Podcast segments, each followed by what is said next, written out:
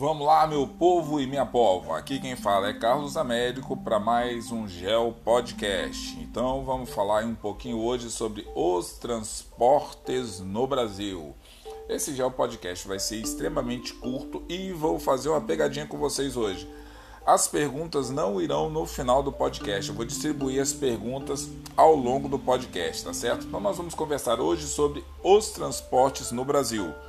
Mesma levada, mesma pegada de sempre, tudo com take one, com tosse, com barulho de moto e tudo mais. Então vamos lá. Vamos ao que interessa e já vou colocar aqui qual vai ser a primeira pergunta. Quais são os meios de transporte utilizados no Brasil? Então a primeira, a primeira pergunta aí, quais são os meios de transporte utilizados no Brasil? OK? Então vamos lá, galera. Para começar aí, para ajudar vocês a responder essa primeira questão, é, vamos falar um pouquinho sobre rodovias. Constitui o principal sistema de transporte no Brasil. Aproximadamente mais de 60% das mercadorias do Brasil são transportadas através do que? Das nossas rodovias. E 96% do transporte de pessoas é feito também pelas rodovias. Isso se deve a um fator da modernização implantada no país pelo governo de Juscelino Kubitschek. Quando você vê lá JK, JK é a abreviação do nome de Juscelino Kubitschek, que priorizou a construção das rodovias no país. Deixando aqui bem claro, quando nós vamos falar um pouquinho sobre rodovias, que o Brasil poderia ter optado por outras modalidades de transporte. Nós temos rodovias, ferrovias, transporte aéreo, transporte de cabotagem, transporte fluvial. Então, o Brasil poderia ter feito uma opção por outras formas de transporte. Optou por fazer uma das mais caras e mais dispendiosas, que é transportar através das rodovias. Mas isso daí é assunto para vários podcasts no futuro, tá certo?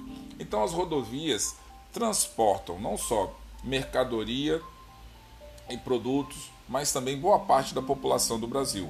Claro que nessas últimas décadas ocorreu uma mudança aí substancial com relação ao transporte aéreo, inclusive, ok? Mas nós vamos falar aí também sobre as questões dos transportes ferroviários, que foi meio que negligenciado do ponto de vista, por exemplo, do transporte de pessoas.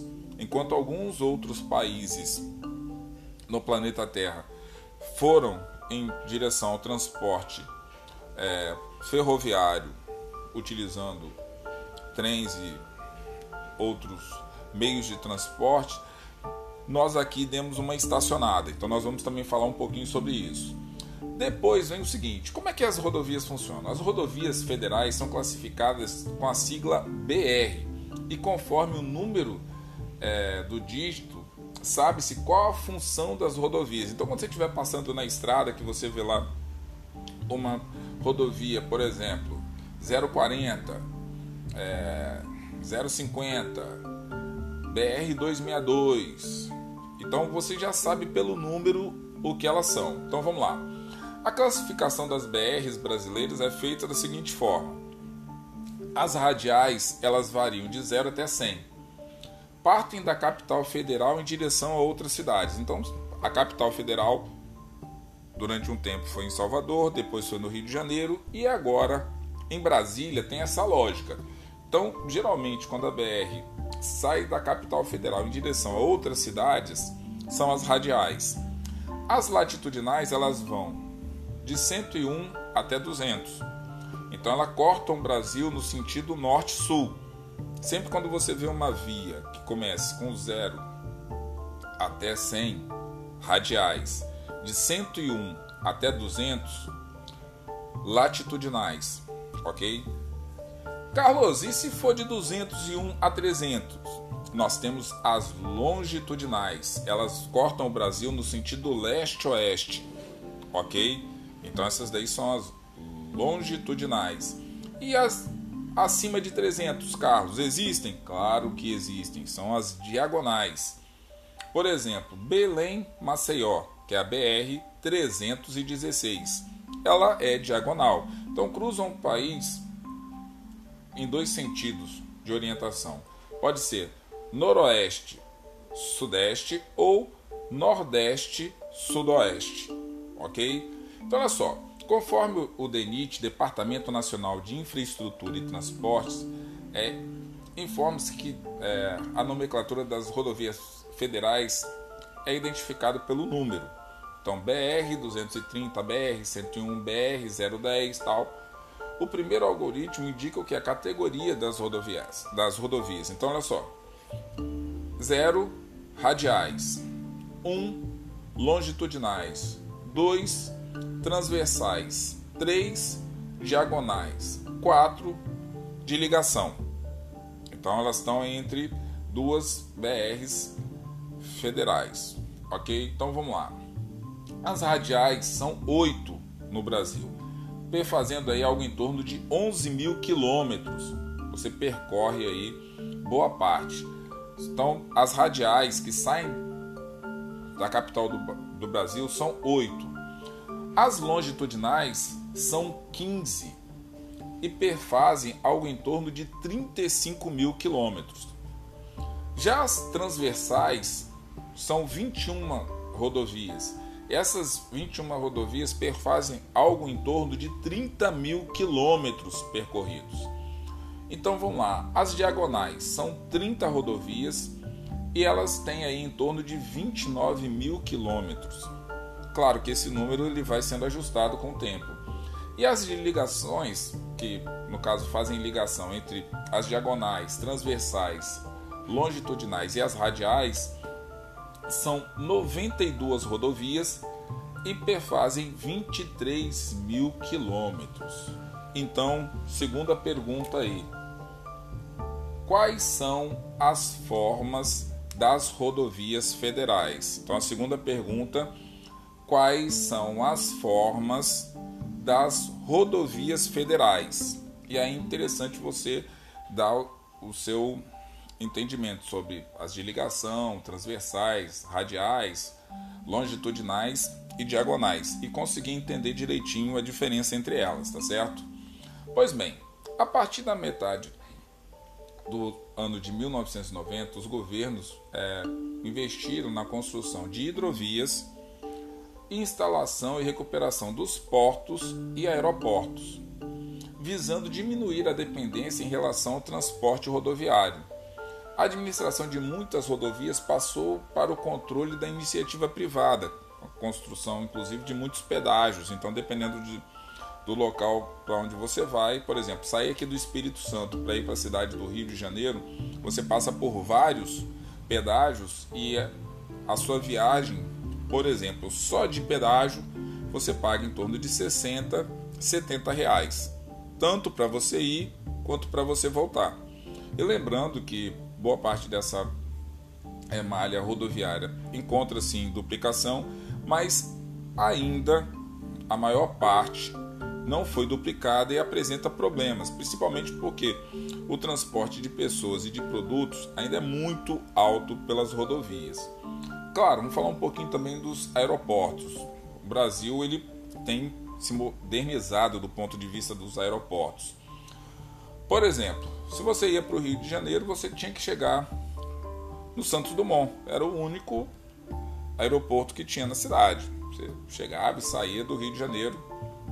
O Santos Dumont foi construído e criado para os aviões da época e para a demanda de passageiros que circulavam no Brasil na época.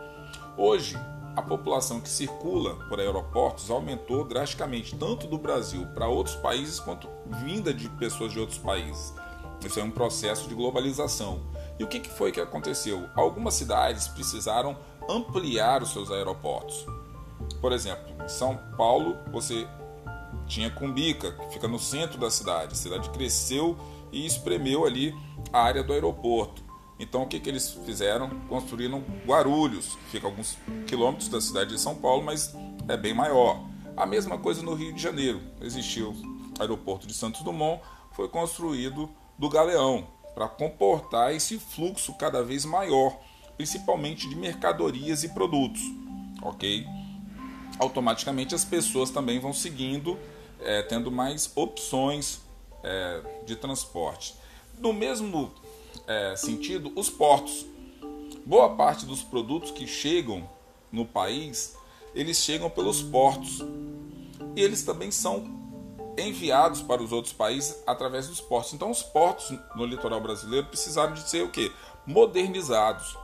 Em contrapartida, alguns outros precisaram ser construídos para dar vazão a essa quantidade de produtos que chega e que sai. Por outro lado, as hidrovias também foram necessárias implementação de hidrovias porque não dá para você transportar tudo pelas rodovias. As rodovias comportam uma quantidade significativa de carros, caminhões e outros meios. Só que ela chega no limite e aí nós temos que criar opções. Então, do ponto de vista aí dos portos, aeroportos e hidrovias, o Brasil ainda caminha timidamente, ok? Nós temos poucos aeroportos é, grandes e negligenciamos muito o transporte, não só pelos portos, pelos aeroportos, pelas hidrovias e transporte inclusive de cabotagem. Um país como o Brasil, que tem um litoral que se estende do Rio Grande do Sul até praticamente o Amapá, não utilizar o transporte de cabotagem é uma perda tremenda, não só de disponibilidade de investimentos, é, serviços e outras coisas que poderiam de repente alçar o, o Brasil entre um dos principais países do planeta Terra. Então vamos lá, seguindo aí. Nossas amigas ferrovias surgiram em meados do século XIX com o desenvolvimento da cafeicultura, a partir da, dizer, da produção de café. Então, o café era transportado pelas ferrovias. A partir da segunda metade do século XX, com a entrada da indústria automobilística no Brasil, o governo optou pelo transporte rodoviário. Isso gerou uma decadência no transporte ferroviário, que até então era mais, era mais utilizado no Brasil. E outra coisa, o transporte ferroviário no Brasil não é unificado. Então já li um material que, se eu bem não me engano, são seis ou oito tipos de módulos diferentes de trilhos. Então, assim, você não consegue fazer com que o mesmo produto saia, por exemplo, da região centro-oeste e chegue até o litoral brasileiro. Você tem que, às vezes, transportar de uma cidade para outra, fazer com que esse produto passe para um outro trem, um, trem, um outro vagão, para depois de novo. Então, essa é, estrutura não propicia com que o transporte ferroviário vá para frente. Ao ponto que, se fosse unificado o mesmo tipo de trilho, de é, metragem para todo o território brasileiro, você poderia juntar é, redes ferroviárias diferentes e transportar um número cada vez maior de pessoas e produtos. Então, olha só, é, já na década de 90, as ferrovias passaram para o controle de empresas privadas. As principais cargas é, transportadas pelo sistema ferroviário no Brasil são o que? Aço, minério de ferro, petróleo, carvão mineral, cimento, calcário, ok? Pois bem, fechando aí nosso podcast, vamos falar um pouquinho sobre transporte fluvial. A navegação fluvial no Brasil tem pouca importância no conjunto da economia do Brasil, mas não porque não transporte é algo importante, mas por conta da questão dos investimentos. As principais hidrovias no Brasil são o que? Tietê Paraná, Tocantins Araguaia, Rio Amazonas e seus afluentes, Rio São Francisco, Rio Paraná e Paraguai. O problema do transporte é, fluvial brasileiro, junto com o transporte ferroviário, é que se o transporte ferroviário já foi negligenciado lá atrás, na época em que o transporte do café era feito e surge o transporte rodoviário e as ferrovias são esquecidas, imagina que o transporte fluvial ele só foi utilizado séculos antes, quando a chegada dos portugueses e para algumas situações muito específicas. O transporte fluvial foi abandonado no Brasil tem mais de 300, 350 anos. Isso é muito ruim, porque era uma, uma prática comum e um país que tem uma riqueza de rios como o Brasil não poderia deixar esse tipo de transporte é, fluvial, hídrico, é, em segundo plano. Carlos, mas o transporte fluvial pode poluir os rios, pode fazer isso, aquilo outro, tal. Eu entendo. Mas você também precisa pensar que o país tem que pensar para o futuro. Você tem que pensar em transporte de cabotagem, transporte fluvial, ferroviário, aéreo, rodoviário. Não dá para ter um tipo só de transporte.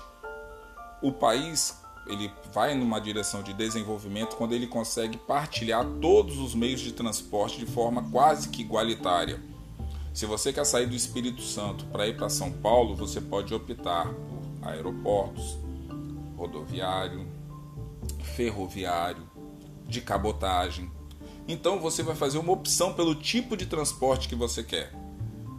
Ao ponto de que hoje no Brasil, dependendo da situação, você só tem um tipo de transporte para fazer. Se você não tiver aquele tipo de transporte, você não faz mais. E por aí vai. Então, galera, esse foi o nosso podcast de hoje. As duas perguntas do podcast estão dissolvidas no meio do podcast. Quem veio aqui no final do podcast pensando que achar as perguntas dançou, porque as perguntas já estão aí no meio do podcast. Deem um jeito de achar e até a próxima, galera. Um abração e se cuidem.